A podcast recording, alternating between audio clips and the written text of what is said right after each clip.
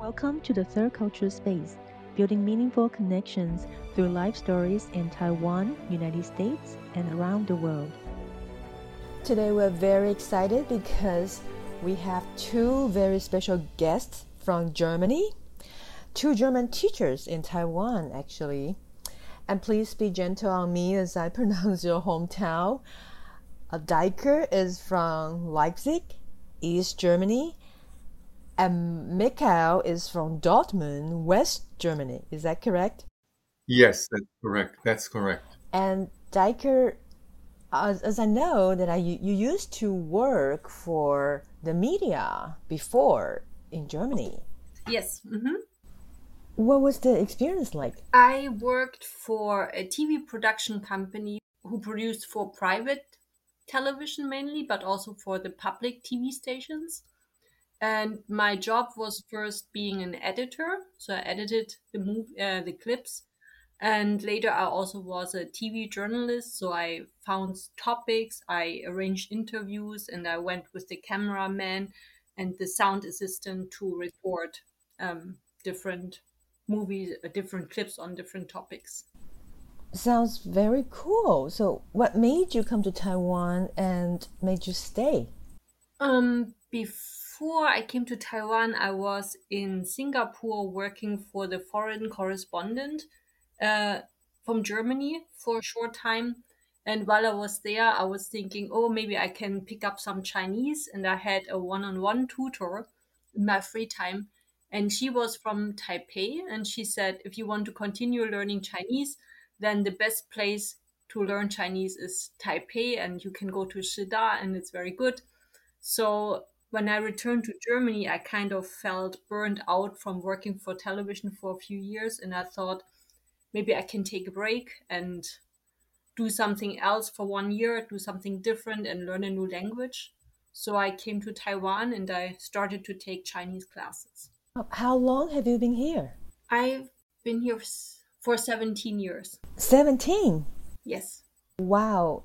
What made you want to stay in Taiwan instead of going back to Singapore or Germany? Um, when I left Germany, before I came to Taiwan, actually, I was working as a freelance journalist.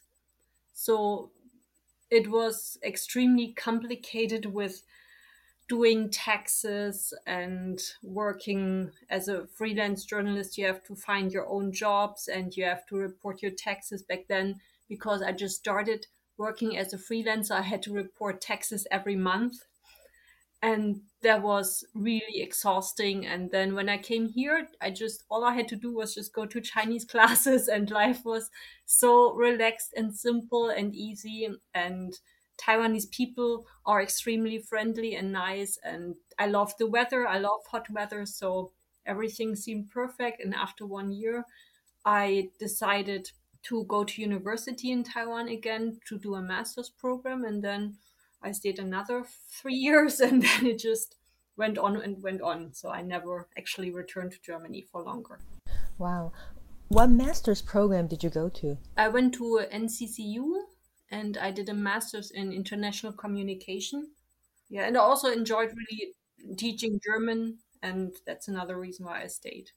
And Michael, you have been in Taiwan for over 35 years. You are a very well known German teacher in Taiwan. You've taught at universities before.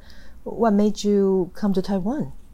The first time I came to Taiwan was in 1982. I actually followed my back then girlfriend. We were both studying sinology at the at a German university, and I applied back then. I applied for a scholarship to go to China, which I didn't get. I should say, unfortunately, fortunately, I didn't get. So I decided to come to Taiwan because a friend of mine uh, studied Chinese here in Taiwan, and he spoke fluent Chinese. And I asked him, "Where did you uh, study Chinese?" And he said, "Taiwan." And so my girlfriend came here on a scholarship, and she came here first, and I I followed her, and then uh, we split up, and she went back, and I stayed. So now we know, Michael and Deike, you are not a couple. No, no, no, no, no, no, no. That would not work. But we are good friends. We are We're best very- friends. Yeah, yes. we're very good friends. You guys have a YouTube channel teaching Taiwanese people German in Mandarin, actually. Is that right? That's Deike's fault. That's my fault? No. Deike's fault. you and I introduced that channel a little bit. Well, basically, three years ago was it? Yeah, yeah, maybe three years ago. I always had this idea like we can do very short video clips and put them on YouTube and try and maybe try to start a channel. But Michael, he he used to be very camera shy Oh, and he always refused. But one year, Chinese New Year, three years ago, I said, let's just play around with the camera. And if it works, we'll just put it up on YouTube and see what the reaction is. And that's what we did. So we just recorded a few short clips and put them on YouTube. But the reaction was very good. And a lot of people started watching it. And that's how it started. And since then, we've been putting up videos every week. And another idea was because I used to work at uh, at and, and I don't know the English name, the And uh, I have students who want to go to Germany and who want to study German at the university, but they only get two hours a week, and you cannot really learn anything in two hours per week. So I thought it was a good idea, like to have like short clips on, on YouTube. And I told my students, especially during the lockdown last year, I said, if you want to Mm, brush up on your German, you can all watch those those little clips because they are all based on like books and stuff. And so that's when we decided to go online. And and like Deike said at the beginning, I was really ca- camera shy, but that changed after a while, and now I don't care anymore. Now you become the main speaker, as I watched it yesterday. Well, that is something I have to explain because uh, we wanted to do this in Chinese because we realized recent, well, not recently, but during the past couple of years, we realized that Taiwanese students, especially younger people, no, no, not even younger. I mean, people like to learn a language within their mother tongue. So Deike said, well, we do it in Chinese. I said, well, that's a good idea. Let's do it together. And she said, no, because Deike is not camera shy, but she is, well, I don't know. Chinese shy. Chinese shy. She is afraid of making mistakes, which I am too, because sometimes you just make a mistake. But Deike refuses to speak mm. Chinese, to speak Chinese, not to appear on camera, but to speak Chinese. So that's why I became the face of our channel, which is not what was not intentionally. Well, it was just so we could like go, go, online because somebody needed to talk in Chinese, and that was me. And I do the technology. Oh yeah, and everything, the editing, and everything, everything, else. everything. I just I just talk. tell us, tell us in Chinese. What's the name of the channel? The name of the channel is 德文就是这么简单. That is because whenever I I teach and I teach something difficult, I mean German is not easy. Let's face that. We all know that.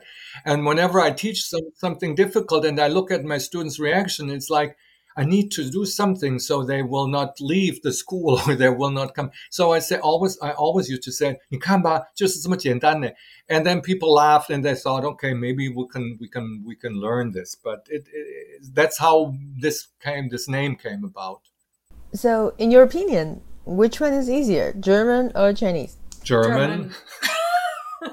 but of course, I mean, we are native speakers. I mean, you would probably say Chinese is easier if you had the uh, opportunity to compare to compare. How is the experience so far running the channel? Are you guys having fun? Oh yeah. Yeah.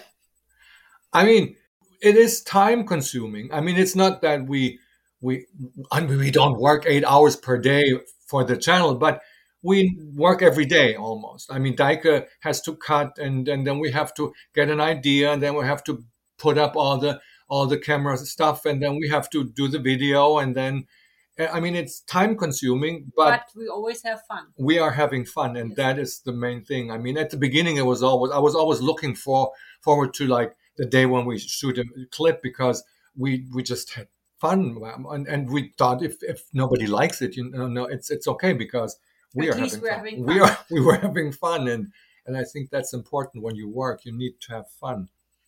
And as I know, one of you is from East Germany, one of you is from West Germany, but most Taiwanese people cannot tell unless you tell them. in, in your opinion, how can you tell a person is from the east or the west? Only by the accent. Really? no, no, I don't think I can tell. I mean, now uh, nowadays, I, I we cannot tell anymore. It's impossible. I mean, and and back then, I was not able to to say that because I I went to East Germany only once, and I was very young, and and and that's a long time ago. So I don't really remember anything about that? But in general you can tell by the accent where a person is from in germany. So if you hear the accent you know oh this person is probably from this area or from this area. So you will know oh this person is probably from the east. Regarding german reunification uh, if i'm right michael grew up before the reunification and Deike grew up after the reunification, if that's right. Uh, can I ask Deike first? what's the impact on you, if any? Well, when the wall came down, I was 12 years old. So I still have some memories of being in school. And I was, of course, like every child, almost every child was in the communist youth organization. And I still have memories about that. But of course, like once the wall came down, the whole school system changed because before all the students were in one school and then now we then after the wall came down and Germany was uh, reunited, um, the school system from West Germany was applied also to East Germany. So the schools were different. Like we were put in separate schools depending on our depending on how good we were at studying at learning. So th- that changed a lot. That changed uh, my childhood a lot because I switched schools and yeah, we were able to travel for the first time. Uh, before that, before the wall came down, I went to Poland for a communist youth child camp. but besides that, like we we never went wow. any. We could only travel within East Germany. So once the wall came down, we were able to travel to Greece, to Italy, to all these different countries where we've never been before and were never able to go to that changed a lot. Basically, everything changed. I mean, the whole system, the whole society changed. Currency. Currency changed, yes.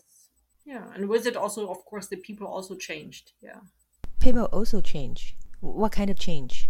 What change was before there was the Stasi, the secret service, who, who would try to get people to spy on each other. But also, there was, on the other hand, this uh, big um, solidarity between people because you knew, oh, you couldn't buy this. So maybe you know somebody who knows somebody who can help you to buy this. So there was also this connection between people because you just couldn't buy certain things which, which you maybe needed to buy a, uh, to build a house, for example. So on the one side, people were much more connected and you would ask a friend of a friend of a friend to help you. But on the other side, there was also this um, carefulness because you never knew if people would spy on you and if you didn't have the correct political opinion you might get in trouble but after and also what was um, i guess important was that there was no basically no unemployment in east germany everybody had a job even if the job made no sense but everybody had an income and because of this the crime rate was also quite low childcare childcare. Everybody went to kindergarten. Everybody went to school um, for free, of course, and everybody was basically the same. So there was no um, capitalist competition between people. Like, yeah. So that, of course, once the wall came down, that changed a lot. Oh, I see. And Michael, what was your experience like? Well, completely different because I was here in Taiwan already. And uh, back then, you know, it was in 1989. There was no internet. It was all long distance phone calls or letters, which took a while, sometimes three weeks. And uh, well, I remember I was working at the now called Goethe Institute, which used to be the German Cultural Center. And I remember one one morning I had morning class, and I remember one morning one of my students said, "You know, there's something going on in Germany. Uh, we all think the wall is going to come down." And I said, "Never," because I mean, I I never really.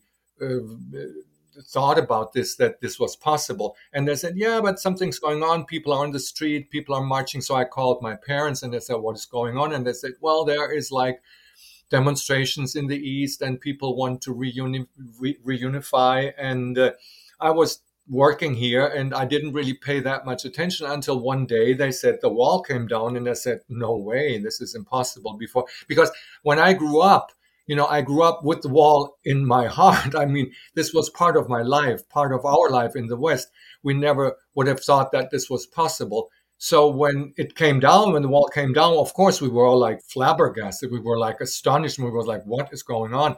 So then we read the newspapers and, and, and we asked friends. And then, then we realized that the wall came down, but it didn't really impact me because I was here and I was far away from Germany. I went back the next summer, I guess, and my brother in law took me to one of those cities in the east, which were now free. You could like go easily there. And, uh, and I, for me, it was not a big deal, I have to admit. The now, today, maybe more because we discussed this in class and there's like no, no German textbook without a text about the reunification. So now I deal with it much more than back then. Wow, you guys' experiences are quite different. Yeah. Yes, definitely. Michael was actually in Taiwan when that happened. Oh, yeah. You actually witnessed the progression of Taiwan more than the progression of Germany. Yeah, uh, uh, plus I have been living here for like all those years. So back then, the the development, the political development in Germany, of course, it interested me, but it was more difficult to to get information. Like nowadays, you just turn on your phone, your smartphone, and you just Google something, and then you get the answer. But back then, it needed a more it needed more effort, and and since we were all busy here, you know, we paid more attention to to the development of, of Taiwan or the change of Taiwan, which was quite obvious back then, or still is. If you were in Taiwan in 1982, which means you have been in Taiwan for 40 years. Well, yeah, I, yeah, yeah, I'm old, you know. The, the thing is that I, I went back to Germany for like three and a half years. I came here in 82 when Jiang Jingguo was president.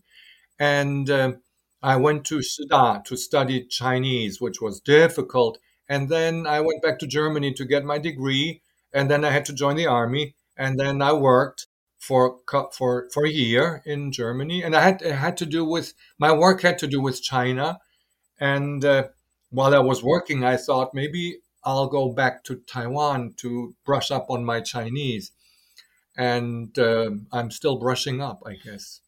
So tell us, Michael, from your eyes in the past forty years, what changes do you see in this country? Well, I mean I remember the first time I came to Taiwan, I was 22 or something like that. I was really young. So when you're young, when you're a student, what you do is like you party, you like to party. And then would you like to go out? But there, it was back then it was kind of difficult to find a place to go to, you know, like discos or bars were like um, kind of semi illegal, you know. And then so we, we, we, we arranged our, our little parties at home and the police came sometimes and and and there were a lot of restrictions you know and and not, they didn't come because we were too loud of course sometimes they even came because we were too loud but sometimes it was just that it was not welcome in the neighborhood that there were people dancing and laughing and singing i mean we were not only foreigners there were taiwanese friends as well but but uh, going out for example at the on, during the weekend was really difficult because there are only a couple of places where you where you could go. But like at 12 o'clock at night, the police came to check and then and then and then that was completely different no don't get me wrong i'm not an alcoholic or anything but I, I mean i like we like parties and or we liked parties but it was really difficult back then and then all of a sudden uh, well i went back in 84 and i came back in 88 and within those three years already there was a big big change in in, in, in social life, in, in nightlife, in, in freedom, in freedom of expression. And uh, I was really surprised that within three years there was such a big change. And then it was like a snowball, you know, it like it snowballed. It became more and more and more. And and and and now I think, I mean, Taiwan is one of the freest countries in at least in Asia, right? I mean, gay marriage and what we we we have it all, and, and that was really really something people would never consider in 1982 everybody was trying to get a degree and everybody was also trying to leave the country to go somewhere else to go abroad and study there and maybe even stay there become a citizen of another country and that also has changed i mean we see a lot of people coming back, and that's a good sign. Not a good sign for America or Europe, but it's a good sign for Taiwan, right? Right, right. You definitely witnessed the entire growth curve of Taiwan. Let's talk about your Taiwan experiences a little bit. What places in Taiwan make you feel most like home? Deike, would you like to go first?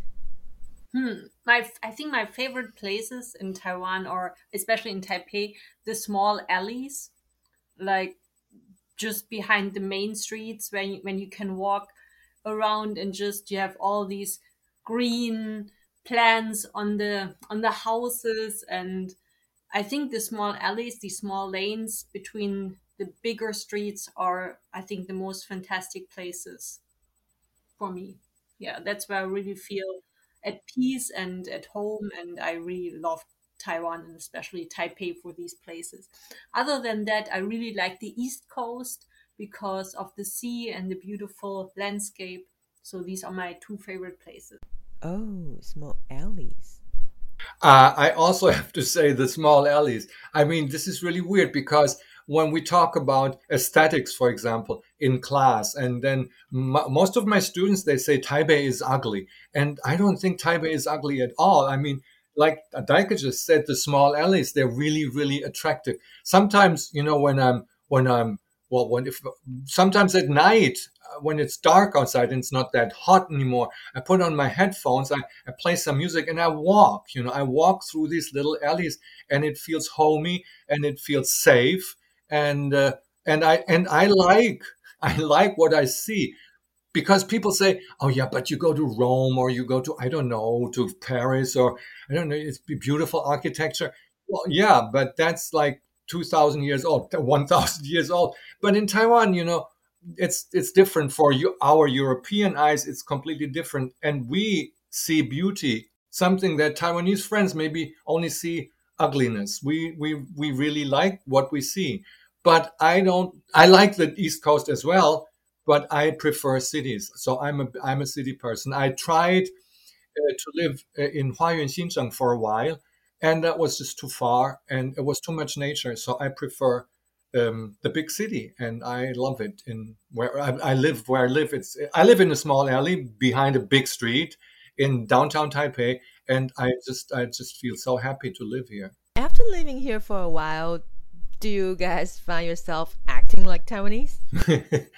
I mean, I don't know, but when my family comes to see me, they they think that I changed a lot. That or when I go to Germany, like then then they say you're so different. You're not you're not German anymore. And sometimes I don't know is that an insult or is that a compliment? Or when I'm in Taiwan, a lot of Taiwanese people say, "Oh, you're so Taiwanese and you're not like Germans." And and and I don't know what does it mean. Of course, I mean you you you learn and you you imitate and then after a while it becomes part of your behavior i guess i guess it's kind of natural i guess. What do you think? And decker do you find yourself immersed into the culture as well? Well what what i noticed about myself the last time my parents were here four years ago before covid i for the whole two weeks that they were supposed that they were here actually before that i already had a plan like every day which restaurant we would go to uh, for lunch and for dinner and i didn't plan like any sightseeing but the restaurants were most important. And i think that's kind of taiwanese that the food is so important.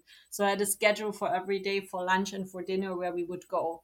But actually they didn't care too much about the food. They wanted to see more places.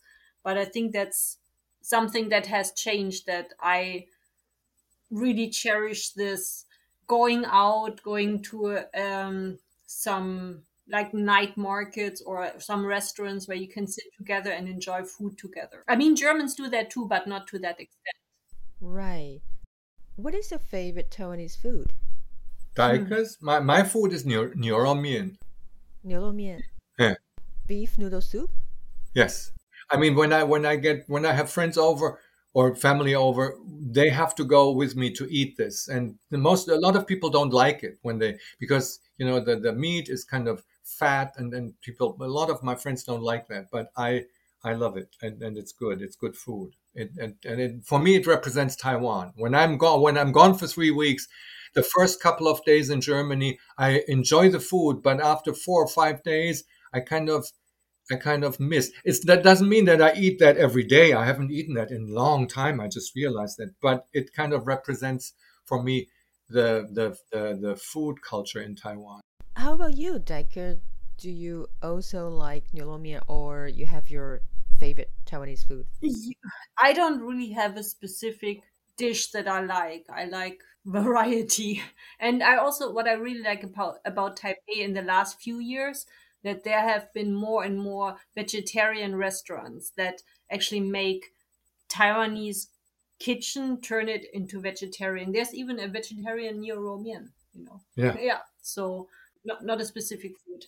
Well, speaking of culture shock, what do you see as the weirdest behavior people do here? I don't really see weird behavior anymore because like most of the behavior makes sense but when my family comes over, then I see the weird behavior. It's, for example, uh, the, the, the the carrying of an umbrella when it's not raining, you know. But uh, um, because people ask me why why are they why is everybody carrying an umbrella? It's not raining. I said it's the sun, you know, and it's it's it's the shade and and and and that, for example, um, for me it makes sense now. I don't carry an umbrella in the summer, but it makes sense. So I don't really think there is weird behavior anymore. There's different behavior, maybe, but weird, I don't know. Hmm. For me, it's it's kind of this contrast that actually I've never felt any place so safe as in Taipei. So Taipei, I mean, actually Taiwan but mainly I'm in Taipei. So Taipei is like the safest city I've ever been. I think even in Germany, there, I, I will I feel much unsafer than here in Taipei. And still, people are always so. Af- I mean, Taiwanese people are always so afraid. Like I remember the first time I came here, they were like, "Yeah, be careful. You know, there will be burglars and thieves. They will break in." I've never been robbed. I'm. I've never been anything. Never. Nobody stole anything from me for 17 years there's i think not one there's not one time i can remember where i felt unsafe but taiwanese people are always so scared. Like the other day i saw this woman woman on on the street and she was wearing of course she was wearing a mask. Then she was wearing gloves. Then she was wearing these chemical glasses to protect herself from covid. And then she crossed a red light. While she was on the phone. While she was on the phone. So, so I'm thinking, of course, you have to be careful, but life is dangerous. you can never be 100% sure, but still, on the one side, Taipei is such a safe place, and on the other side, Taiwanese people, I feel like overly cautious and overly scared. That's actually a very good point because I, I feel the same way because I, I I grew up in a place in Germany where it was not safe to go out at night by yourself, you know.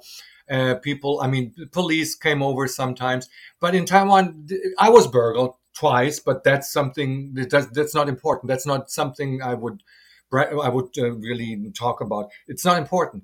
I feel safe in Taiwan. I really, really feel safe in Taiwan. But uh, on the other hand, what Deike said is right. Taiwanese people tend to be very, very scared of everything. I mean, the way they treat COVID, for example, at the moment is completely different from what Europeans do. Europeans are are already there. They say, no, this is this is it. We've done it. We have to live with it. In Taiwan, we are still counting uh, how many COVID cases we have. Who cares? I mean, I'm sorry if I say that, but it's not really that important. But but people in Taiwan are overly cautious. But then on the other hand, like Deike just said, they cross the street on a red light, you know, with lots of motorcycles, lots of cars, while on the phone, because, you know, um, there's this big contradiction. On the other hand, there's people are scared, and then they get on a plane and they fly off to I don't know where and they travel all by themselves and uh, they come back and they say, I had a great time. But when they come back to the, one of the safest countries in the world, they're scared of I don't know what. Mm-hmm. On the other hand, are there anything that Taiwan and Germany have in common, in your opinion? Good cars. Because I'm from German, you know, we I love cars, and Taiwanese people love cars, you know. And uh, whenever I go home, you know, I see so many people that I could make friends with because we have we had something we have something in common we could talk about.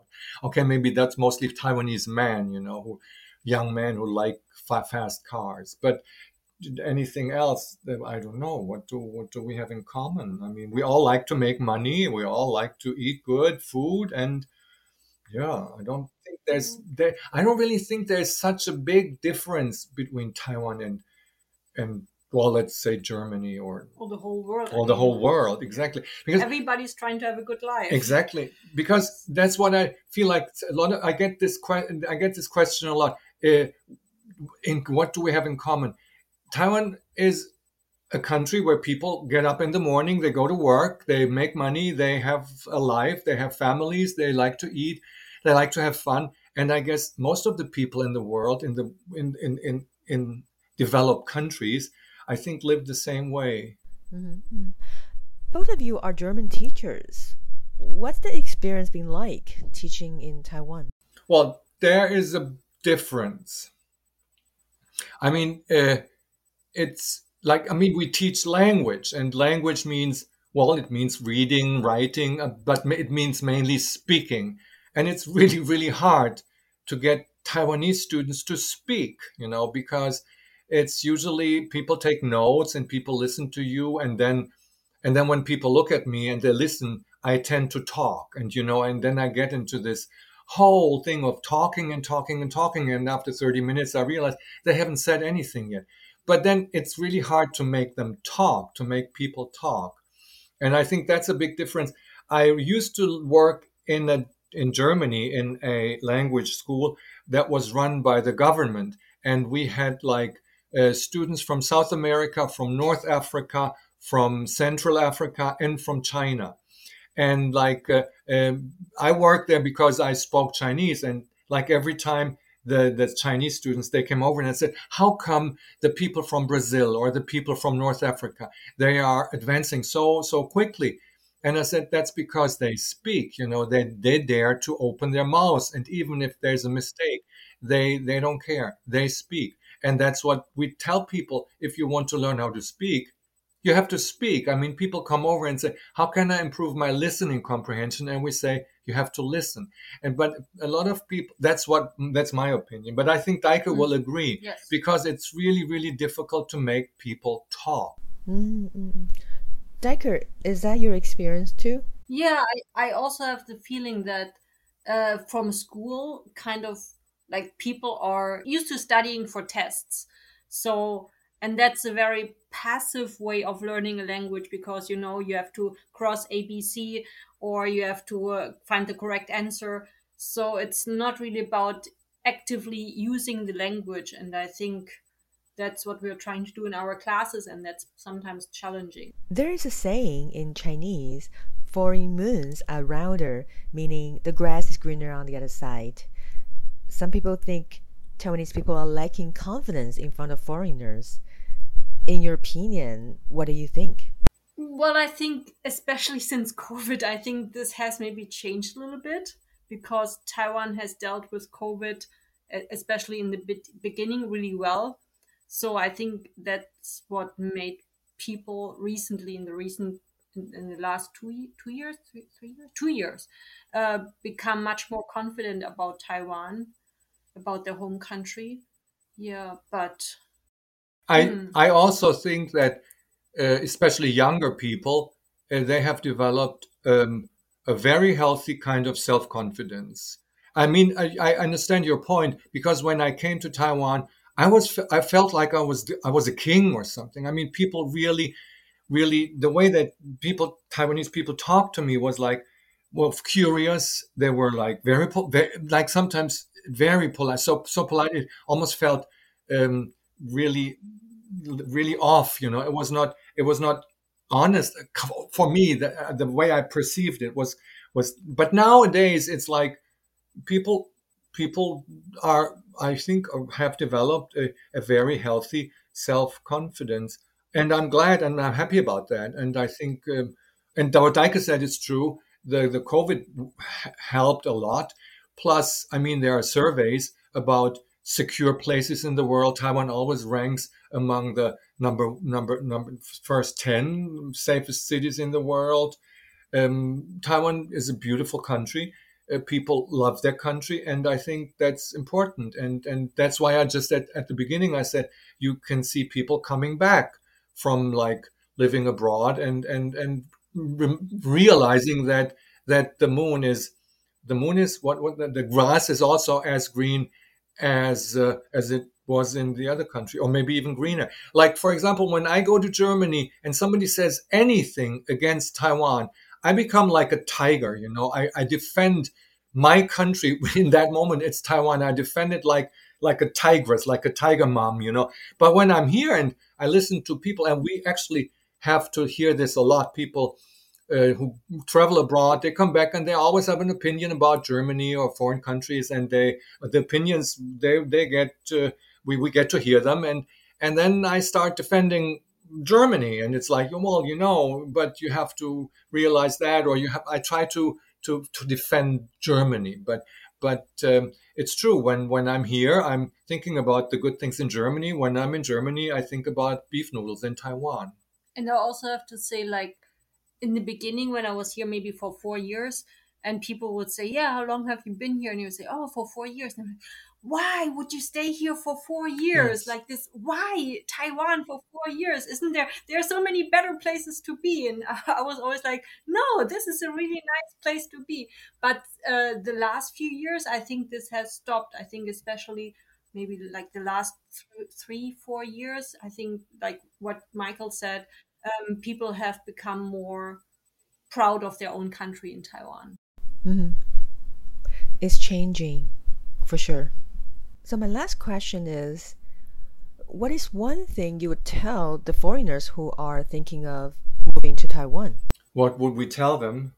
Well, we would probably say that they have to get ready for a lot of bureau- bureaucratic stuff. I mean, but nothing compared to Germany. Well, I would. I don't know. I mean, it's easy in Taiwan to go to the to the to the tax office. That's true, but there is also um, a lot of bureaucratic stuff involved. But I guess that is almost inevitable. I mean, that is. I think in every country. I think that's something that that we cannot avoid. That we cannot make go make it go away. I don't really know. I would say learn Chinese maybe because I think that's very important. And just don't behave exactly. like you're a smart ass. Yeah, like like you are the colonialist or something like that, or like in our country we do it like this. Well, then don't come here because here we maybe not might do it a different way. We would probably say try to adjust and and um, for me I think it's very important to to uh, to to learn at least a little bit Chinese so that you that you can say thank you at least I don't know or hello or I don't know. And for the people I know, it's like once you like it, you will come back. Like it's like oh, yeah. the hotel Calif- California. You can check out anytime you like, but you can never leave. Definitely. So once you like it, you'll you'll be back for longer. When we when when friends, for example, they say we are leaving uh, for, for we're going back to Germany, and then Deike and I we look at each other and they say they'll be back, and then a couple of months later that we get the, we get an, an WhatsApp or whatever and say, oh maybe we are coming back. Do you think we should come back? And it's yeah, people will always come back. Well, Deike and Michael, it's my pleasure today to have this dialogue with you. Thank you so much for coming. Well, thank you. Thank you.